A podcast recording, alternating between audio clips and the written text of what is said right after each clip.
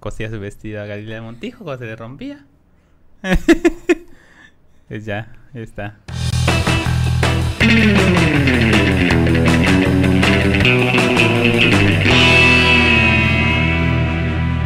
¿Lo digo o no lo digo? ¡Eh! ¡Internet! Buen día, buena tarde, buena noche. igualito, igualito.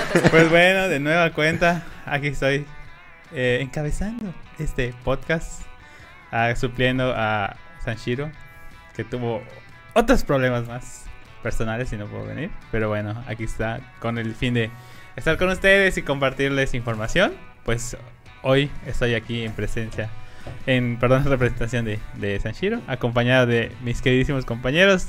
Pablo, Hola, ¿qué tal? Mucho, muy, aunque no se me note, muy alegre de estar aquí.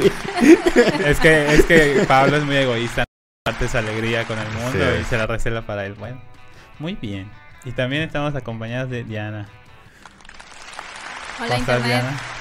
Di la verdad, Mike. Lo que estás buscando es usurpar de manera permanente el lugar de Sanshiro. Poco a poco estoy metiéndome así en los puestos en los que Sanshiro está para allá.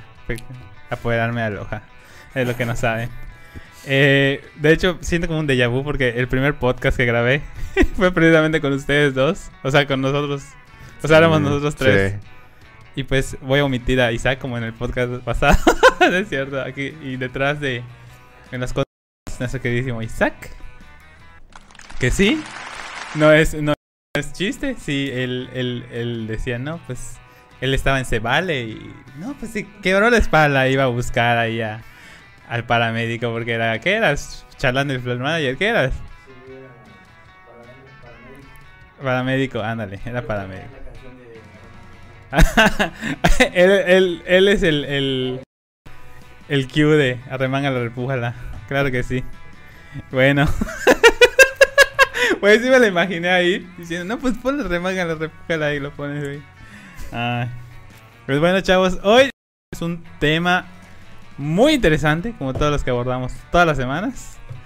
Pero especialmente este tema es está orientado a SEO. Específicamente es cómo hacer una auditoría, auditoría SEO.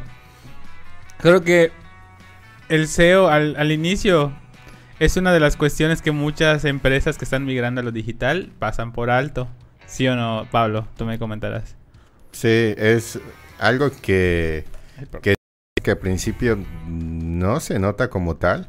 O sea, porque son pequeñas acciones que al final de cuentas hacen que el sitio web gane muchísimo tráfico y por lo tanto conversiones y pues ventas. Claro, a lo que vamos es que eh, nos ha pasado que muchos clientes o igual conocidos llegan y dicen, pues es solo hacer mi página web y ya, ¿no? Ya estoy en la red.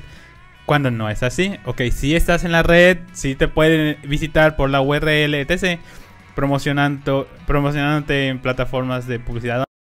Pero la intención de un sitio web, al menos en marketing digital, es posicionarte como líder o referente, líder de opinión en, re- en- en- en buscadores de un tema específico. Por ejemplo, si tú vendes zapatos, a lo mejor tú quieres aparecer en los primeros resultados de búsqueda. Y si, bien haces una página, si tú haces una página, pues simplemente eh, pues está la página ahí, ok, aquí están todos tus modelos de zapatos. Pero una página con una auditoría SEO, con un buen, eh, con un buena, con una buena técnica SEO, un buen, una buena planeación, pues, eh, pues prácticamente apare- aparecería en los, en el primero o bueno, en los primeros resultados de búsqueda, que esa es la intención siempre con el SEO, que orgánicamente te lleguen leads o te lleguen compradores, dependiendo de, del giro de tu negocio, ¿no? Y pues para empezar, explícanos un poquito, Diana, ¿qué es una auditoría SEO? Yo la verdad tengo una noción muy básica, pero me gustaría que tú me expliques un poco. Bueno, el- la auditoría SEO está enfocada al sitio web que nosotros tengamos, ¿no? En este caso es un análisis detallado que identifica todos los problemas que afectan el posicionamiento del sitio, como tú ya mencionaste, porque si no apareces en los primeros resultados de búsqueda, realmente quién le pica al 2 o al 3 o al 4 al Claro. momento de, de estar en, en la página principal de Google para ver más resultados. Por lo general, entras a lo primero que encuentras, ¿no? Entonces, si no apareces en la primera página, realmente pues no estás llegando a la, a la cantidad de gente que, que- que podrías, ¿no? Y, y, pues esto impacta en las ventas y en otras cuestiones. Ahora, eh, la auditoría, además de enfocarse a encontrar los problemas que están afectando tu sitio, También eh, es una manera de ver las oportunidades de mejora. Porque si yo estoy en la posición 8, pues hay una oportunidad ahí este, para que yo pueda llegar a los primeros tres, ¿no? Que es, que es donde el índice de clics es más alto. Entonces, eh, la auditoría SEO nos va a permitir encontrar estas oportunidades y estos errores que están impidiendo que nuestro sitio posicione y de esta forma, pues, este, mejorar, ¿no? Entonces, es aplicar las correcciones eh, en materia de SEO, que vamos a, a, definir más adelante, cuáles son esos pasos para que nuestro sitio, pues, mejore. Claro, ¿no? que esa es la, la, meta siempre, es parte de, bueno, de la estrategia de nosotros manejamos, ¿no? Que entre, entre ads también se maneja esta parte de SEO para que no depender enteramente de ads. De hecho, esa es la meta. Eh, vamos a decirle que esto no va a evitar en el sentido de que no podemos escapar de promocionarnos en, en plataformas, pero al menos es una vía más de atraer clientes. Y a ver, Pablo, coméntame, tú que eres el máster del SEO. ¿Por qué es importante una auditoría de un sitio web? Sin importar de qué sea del sitio web al final de cuentas. La respuesta corta, para, porque así vendes más. la respuesta larga es que eh, ahora sí que una auditoría SEO la haces por diversas razones. Entre ellas, este, posicionarte, aumentar el posicionamiento orgánico este, en Google. O sea, es decir, si un sitio web digamos que tiene un ranking bajo, una, digamos que media de, de, palabras clave entre 30, 40, 50, este, no va a obtener el mismo tráfico que si tienes keywords posicionadas en el primero, segundo, tercer y cuarto lugar, por ejemplo. Entonces, la idea principal es hacer estas pequeñas modificaciones para que más páginas de tu sitio web estén posicionadas en el primer lugar. Esto nos lleva al siguiente punto que aumenta el tráfico al sitio. Al aumentar el tráfico al sitio, esto quiere decir que más usuarios van a dar clic en, las páginas y por lo tanto hay más oportunidades de que haya conversiones.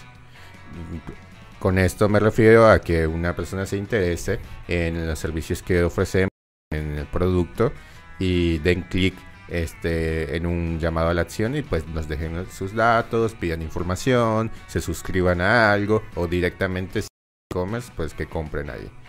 Y de ahí, este, las otras razones por las que haríamos una auditoría web es para ver por qué disminuyó el tráfico de un sitio. O sea, si ya estamos posicionados, eh, eh, bueno, supongo que conocen la, la, frase de todo lo que sube tiene que bajar. Claro. hay un momento en el que disminuye el tráfico y hay que descubrir por qué. Y con esto también, ah, con esto quiero llegar a que es importante tener varias este, auditorías periódicas. O sea, si no es nada más hacer una y ya, sino cada tanto tiempo programarlas y descubrir cuáles son los aspectos que podemos mejorar y también si es que bajo el gráfico descubrir por qué y pues con... Claro, creo que abonando lo que tú comentas, eh, pasa, nos ha, he visto, nos ha pasado que, ustedes no me dejarán mentir, que esto es un trabajo constante porque muchos llegan a esa zona de confort de, ah, pues estoy en el primer lugar y nadie va a bajar el primer lugar. Y cuando te das cuenta, ya bajaron en, no sé, en 15 días ya bajaron al quinto lugar o, o, en un mes ya están en la segunda página y pues obviamente son cosas que se pueden evitar. Vamos a decirle que no es algo que, que hagas eh, todos los días, ¿no? La auditoría SEO es, no sé, mensual, bimestral, pero a lo que voy es que no hacer esto de manera, en una periodicidad frecuente, vamos a decir de cierta forma, puede ser contraproducente. Por eso igual, es, o sea, por eso la importancia de esto. Y bueno, eh, ahorita les vamos a comentar un poquito de los pasos para realizar una auditoría web. Pablo, podríamos empezar contigo. Ok. Eh, ahora sí que aquí resumimos algunos pasos para poder este, realizar una auditoría, pero pues realmente esto se puede dividir todavía en más pasos. Entonces, lo primero y un poquito más general sería realizar un benchmark, que es ver qué es lo que está haciendo la competencia, ver qué es lo que le funciona, qué podemos hacer nosotros, qué errores tienen ellos y pues de ahí sacar, este, concluir algo y realizar las modificaciones acorde a ello.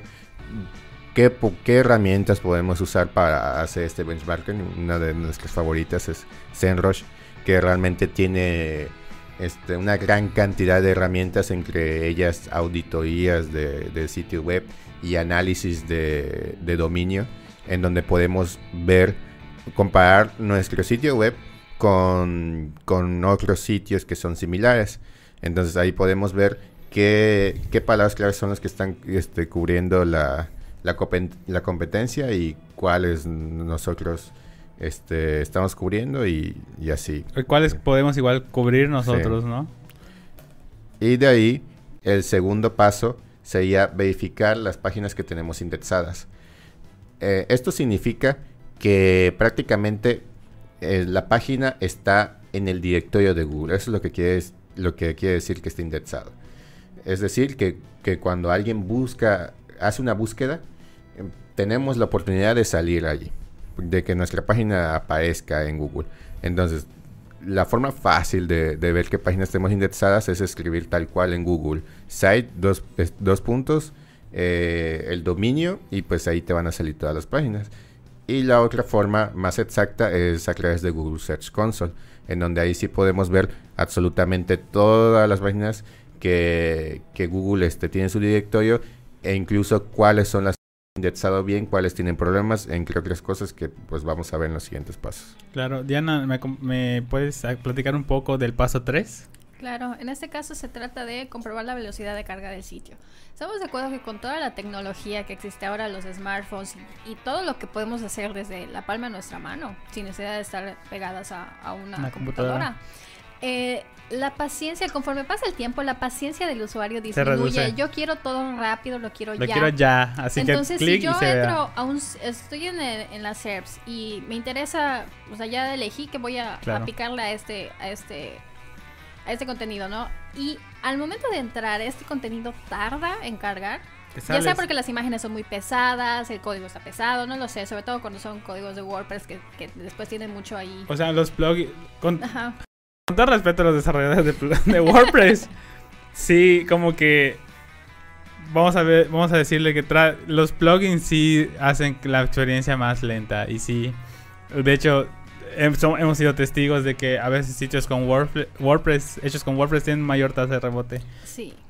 Entonces lo que pasa es que eh, yo, por lo general el tiempo de espera máximo del usuario promedio ahorita es de 3 segundos, pero yo siento que con el paso del tiempo esto va, se va a disminuir aún más. Claro. Entonces yo entro al sitio y está tardando en cargar, yo simplemente me salgo, ni siquiera termina de cargar, ya sabes, y esto la tasa al final de cuentas impacta en pues cómo eh, Google eh, pues califica tu página, ¿no? Claro. Entonces esto es uno de los problemas que tal vez con la auditoría se podrían resolver, porque si tu sitio eh, está cargando muy lento, la gente no va a entrar, se va a salir y esto va a impactar de forma negativa.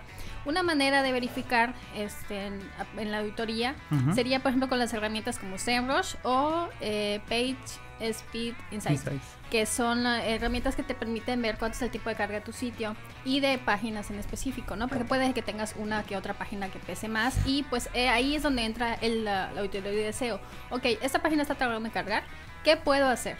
¿No? Sí, a veces son cosas como de reducir imágenes. A lo que creo que este punto es importante porque aquí hay que esquematizar bien qué contenido vamos a mostrar y cómo lo vamos a mostrar. Porque, mm, como te dije, como comentabas a, veces o está plagado de plugins de WordPress o igual está con imágenes de muy alta calidad que, ok, entendemos que es complementa la experiencia visual o la experiencia de usuario, pero a veces eso puede ser contraproducente porque a lo mejor tú puedes cargar una imagen y pesa esa imagen 5 megas, ¿no? Y eso hace ralentiza todo. A veces suben directo el video a, la, plataforma cuando a lo mejor pueden subirlo a un locker o lo pueden subir a YouTube y lo incrustan el código y eso te va a ayudar. Son como que pequeñas cosas. Hay que poner aquí la cuestión es poner en la balanza qué quiero mostrar al usuario.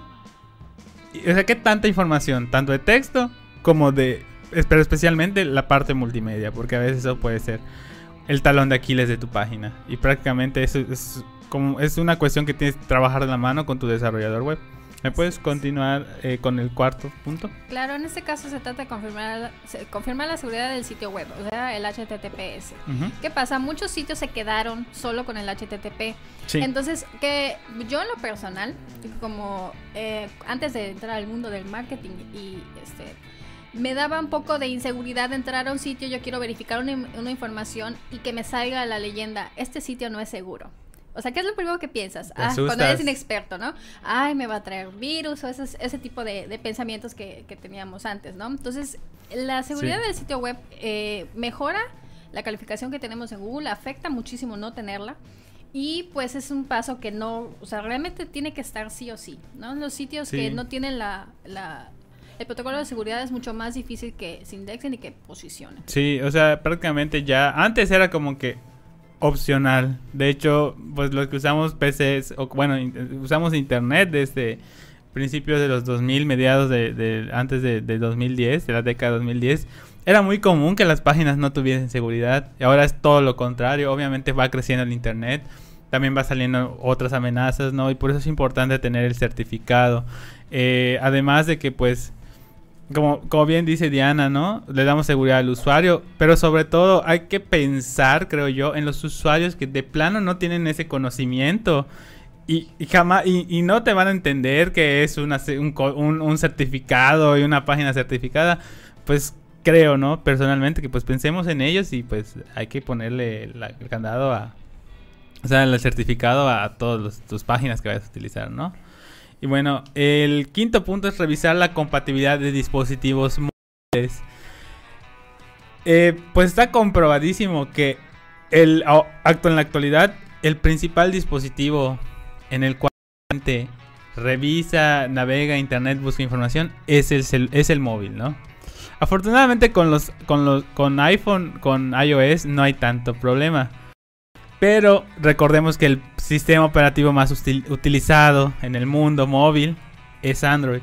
Y pues hay una gran cantidad, ¿no? De tamaños de pantalla y todo, ¿no? Y por eso es importante, eh, pues, revisar si hay errores de navegación en esos dispositivos. O sea, en todos los dispositivos móviles en general, ¿no?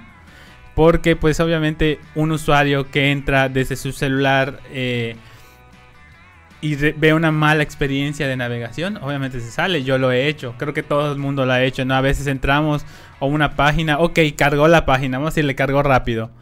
Pero pon tú la distribución, o sea, el menú todo desfasado, las imágenes mal cargadas, el texto todo desalineado. Pues obviamente igual este es un factor para que la gente diga, no, pues yo que entro a esta página, mejor me voy y me salgo, ¿no? Y pues cómo podemos revisar en Google Search Console, ¿no? También Google, la misma Google nos ofrece herramientas. De hecho, esas herramientas son en su mayoría gratuitas, o si no son todas gratuitas, no sé. Para que pues ustedes puedan revisarlo, ¿no? Y pues mejorar esa experiencia de navegación. Y por realizar SEO page, ¿no? Resolver problemas relacionados a lo siguiente. El, el title, ¿no? Que es importante.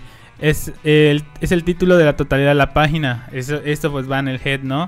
Cuidar tus etiquetas, tus H1, tus H2, tus, H3, pues obviamente para obtener una jerarquización de la información que es importante, porque mucha gente que empieza con SEO se le van estos, son como lo que yo digo, ¿no? Los pequeños detalles que al final ayudan a mejorar, ¿no? Porque si no hay una jerarquización de la información, entonces Google empieza, no a colapsar, pero es cuando empieza a bajarle puntos a tu página pues igual metadescripciones, que tus imágenes eh, o elementos multimedia tengan descripciones, ¿no? Que prácticamente también ayudan a posicionar al, al, al, al sitio, ¿no? Obviamente el el, es, el, el, algoritmo de Google escanea todo y obviamente cuando te coteja y ve que tu imagen tiene una metadescripción, que tiene una palabra clave, por ejemplo, zapatos de cuero, vamos a decirle, ¿no? Regresando al ejemplo de los zapatos, y tienes una foto de un zapato de cuero, pues igual es, la indexa y te ayuda a posicionar y pues a lo mejor hasta te ayuda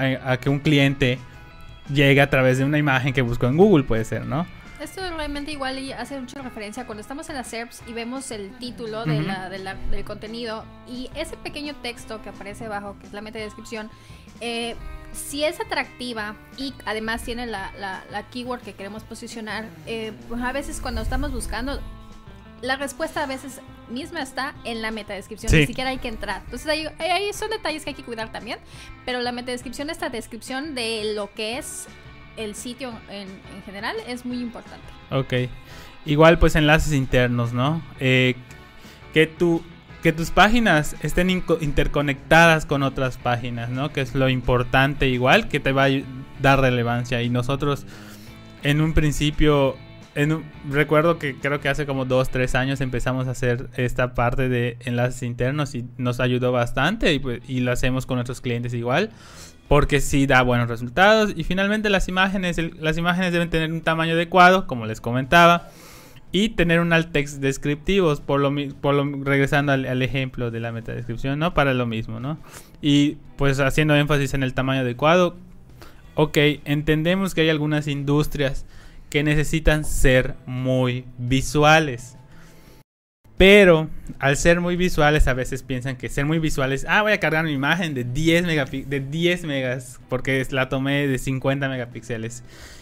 Y la verdad eso puede ser contraproducente. A lo mejor puede ser, por ejemplo, si eres un medio o eres o no sé tú un ejemplo muy claro creo donde se puede aplicar eso es cuando son blogs o son páginas de empresas, por ejemplo, de marcas de autos que lanzan eh, en, su news, en su newsroom.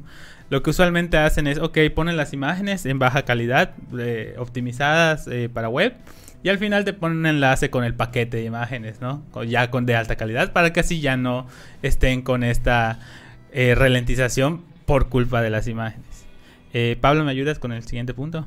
Bueno, el siguiente punto, de hecho, está ligado con lo que acabamos de ver de SEO Page, que aquí haciendo pequeño paréntesis y retomando lo que ya hemos hablado en, otros, en otros podcasts, el SEO Page es de todas las acciones que se hacen dentro de tu sitio web y SEO Off Page es todo lo que se hace fuera del sitio. Entonces, al hablar de enlaces rotos, estamos hablando tanto de on page como off page.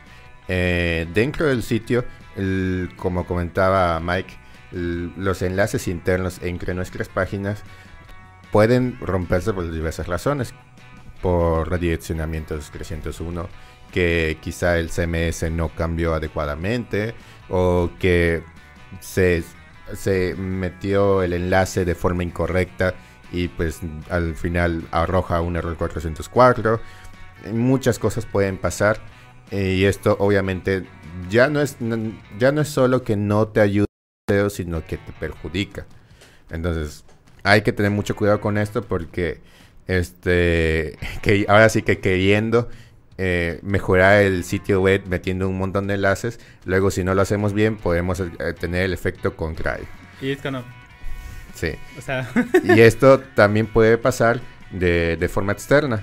O sea, de si nosotros enlazamos a otros sitios web, a otros recursos, eh, si ahora sí que no lo, no lo hacemos bien, pues igual crea este errores o errores de este de redireccionamiento o de plano que no aparece en la página, eh, un montón de cosas. También hay que hay que checar si si donde se abre el enlace abre en otra página o abre dentro de la misma página eh, todo esto tiene que ver con la experiencia del usuario. En algunos momentos vamos a querer una cosa u otra.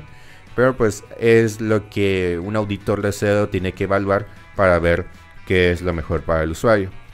Entonces, pasando al siguiente punto que es este, limpiar el sitemap XML, que tal como dice su nombre, esto se trata de un mapa del, del sitio. O sea, con todas las URLs hay que recordar que cada URL es una páginas, o sea, podemos verlo como si fuera un libro. O sea, el libro es el sitio web y las páginas, pues, son las páginas del libro. Entonces, el sitemap sería como que el índice de todo esto. Esto no solo ayuda para pues, tener ordenado todo, sino que es una de las cosas más importantes que hay que tener en cuenta para la indexación con Google. Porque lo que hacen los robots de, Google eh, al momento de rastrear las páginas es que revisan el sitemap y de ahí se van a todas las nuevas páginas que, se han publicado y es donde se van indexando. Un sitemap mal hecho va a hacer que se gaste el presupuesto, por así decirlo, de rastreo de Google porque pues Google no va a gastar, digamos que muchos recursos en una sola página, sino que hay que distribuirlo a todas las páginas que existen en el mundo. Entonces, si nos gastamos este presupuesto, pues al final de cuentas es donde hay problemas de indexación, regresando a lo anterior, que es lo que revisamos en Google Search Console. Y ahí es donde te van a aparecer errores que, no se, que se tarden en indexar o que de plano no se indexan en lo absoluto. Este, entonces, eh, este segment se puede hacer de forma manual, o sea, los programas lo pueden hacer de forma manual, pero la mayoría de los CMS te ayudan con esto y lo hacen de forma automática como con Hotspot o WordPress también, eh, Webflow, que es el que Webflow. Eh, se hace de forma automática, pero pues de todas formas hay que tener cuidado y ver que, que se esté... Diana, ¿me ayudas con el siguiente punto? Mm, claro. En el punto 9 vamos a revisar los problemas de redireccionamiento, tomando un poco lo que ya mencionó Pablo de reparar los enlaces rotos. Por lo general cuando hay un enlace roto lo que hacemos es redireccionar al enlace correcto, ¿no? Porque no hay nada más horrible que picar un enlace y llegar a un error 404, ¿no? O sea, es un poco frustrante y pues es y puede enojar a los usuarios. En este caso, eh, lo que sucede, por ejemplo, cuando iniciamos un sitio y en algún momento varias de nuestras páginas estuvieron en, en HTTP, y al actualizar el sitio, pues pasamos a HTTPS. Eh, se crean como residuos o páginas. Por ejemplo, Google puede identificar, eh, puede permitirte entrar a un sitio, aunque a veces tú lo escribas mal, ¿no? O sea, lo pones como HTTP en lugar de HTTPS. Es importante hacer los redireccionamientos para que todas esas maneras en las que tú puedas entrar a una página utilizando un dominio te lleven al dominio que realmente quieres que pues que, consulten, ¿no? Entonces en este caso pues es, es esta parte de resolver los redireccionamientos, ya sea que si pasas a un redireccionamiento 301 o 302 y pues que queden bien hechos. Y pues para el punto 10 vamos a comprobar la toxicidad de los backlinks. No todos los enlaces son buenos. Como mencionó Pablo de que tenemos que ver los enlaces internos y externos. Los externos son los que vienen de otras páginas que nos mencionan. A veces cuando estas páginas eh, tienen muy mala reputación o muy mala indexación o, realmente no son buenas páginas o el tema en el cual nos están enlazando no tiene mucho que ver con nuestro contenido que Google puede detectar que es falso, que es pagado. Claro. Entonces, eh, estas páginas van a hacer que la salud de nuestro sitio eh, empiece a, disminuir. Esto, pues, obviamente afecta el SEO, afecta nuestro posicionamiento orgánico. Entonces, Debemos hacer una auditoría de backlinks y verificar que todos esos backlinks que tenemos de páginas que no nos consultaron, que simplemente nos enlazaron y que son tóxicas, pues mandarles un correíto y pedirles que retiren el enlace porque pues al final de cuentas eso nos va a terminar perjudicando a nosotros. Sí, claro. A lo que va, Diana, creo que el ejemplo más claro es como cuando te juntas con malas amistades, algo así, ¿no? De que prácticamente eh, tu sitio, pues prácticamente puede estar bien deseo, pero a lo mejor porque te Pepito Pérez te enlazó en su sitio y su sitio está mal hecho y está tiene todo lo, lo, que no, no tiene una auditoría, pues. O sea, no hay nada de eso que mencionamos. Empieza a decaer tu sitio. Eso es importante. Y creo que no, sí, bueno, los expertos en SEO saben, pero los que están empezando en páginas, eh, a lo mejor a posicionar su sitio web, no lo saben y a lo mejor eso les perjudica y se va para abajo. Bueno, pues eh, es todo por hoy, creo. ¿O tiene algo más que añadir? A ver, compañeros. ¿Algo que quieras pues, comentar, Pablo? Como pequeña conclusión y consejos finales, yo diría que le, le pongan mucho empeño al tema de usabilidad móvil. O sea, que esté bien adaptado el, el sitio web tanto para escritorio como para móvil. Mm, porque la mayoría de los usuarios, o sea, el público, pero la mayoría de los usuarios consultan todo desde su celular o desde su tableta entonces hay que tener, digamos que este, estas vistas, tanto para escritorio como para móvil, eh, cuidar el tamaño del letra, la extensión de los párrafos, este, revisar que el menú, el, menú que, que, dependiendo del tamaño de la vista, que sea, desplegable o que, o que esté en la parte de arriba. Son un montón de cosas que, que, que influyen en este tema. Y también lo que mencionó Diana, que la velocidad de carga, que es muy importante. Y realmente esto se puede, ahora sí que se puede modificar con pequeñas acciones, que, que son este, el tema de las imágenes, que este, la, ahora sí que el, tamaño de las páginas, luego hay cosas más complicadas como que este, el, residuo del código, la cantidad de, plugins. Entonces, es, son cosas que poco a poco se, va, se va mejorando y así la, la, velocidad disminuye. Bueno, la velocidad aumenta bastante. Entonces, cosa de un segundo, pues ya carga el, el sitio web. Y pues ya sería lo principal. Diana. Bueno, por mi parte, retomando un poco lo que mencionaste, yo puedo tener el sitio más chingón, la verdad, y meterle un buen SEO y hacer mi auditoría al inicio. Pero debemos recordar que el algoritmo de Google cambia constantemente. Las reglas del juego cambian. Yo tengo que estar al tanto de esto porque lo que hoy funciona para Google, mañana ya no.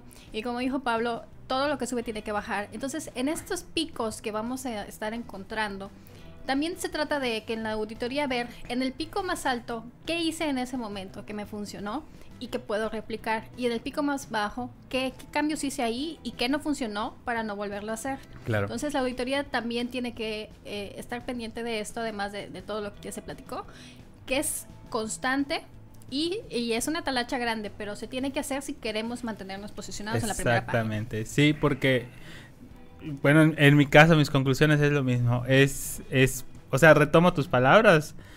Y sí, es una chamba constante.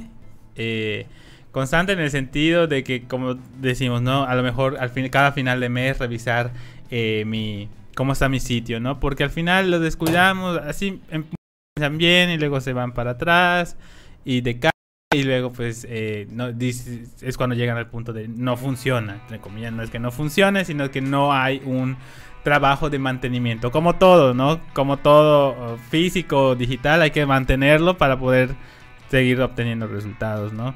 Y pues de mi parte, lo que, lo que yo podría abonar igual, no estamos tachando de WordPress así de, ah, no usen WordPress. Pero en la medida de lo posible, si, no, si pueden evitar usar plugins, no los usen y usen, por ejemplo, algo que es muy frecuente es usar plugins para Tag Manager o cosas sencillas, ¿no? A lo mejor para el pixel de Facebook. Eh, pero es como se llama. Pero existe, o sea, el mismo Facebook te deja insertar el código y ahí te ahorras un plugin, ¿no? Y ahí te ahorras parte de la. Y ahí abonas aparte de la optimización de tu, de tu página, ¿no? Y pues en general, como mencioné, pongan en la balanza qué le quieren mostrar al usuario, tanto de texto, imágenes y todo, pues para prácticamente eh, que sus tiempos de carga sean más rápidos. Eh, bueno, pues una vez dicho esto, Pablo, ¿cómo te pueden encontrar en redes sociales? Como Pablo Hernández con doble A en el Hernández. Diana, ¿cómo te pueden encontrar en redes sociales? Diana-CCY. Eh, Isaac, ¿cómo te pueden encontrar en redes sociales? Nada, que no usa, dice. Y bueno, a mí me pueden encontrar como Mike Tenchuno en redes sociales. Fue un gusto estar con ustedes de nueva cuenta con otro tema muy interesante para que puedan mejorar su estrategia de marketing digital. Y pues nos vemos el próximo capítulo. Hasta, luego.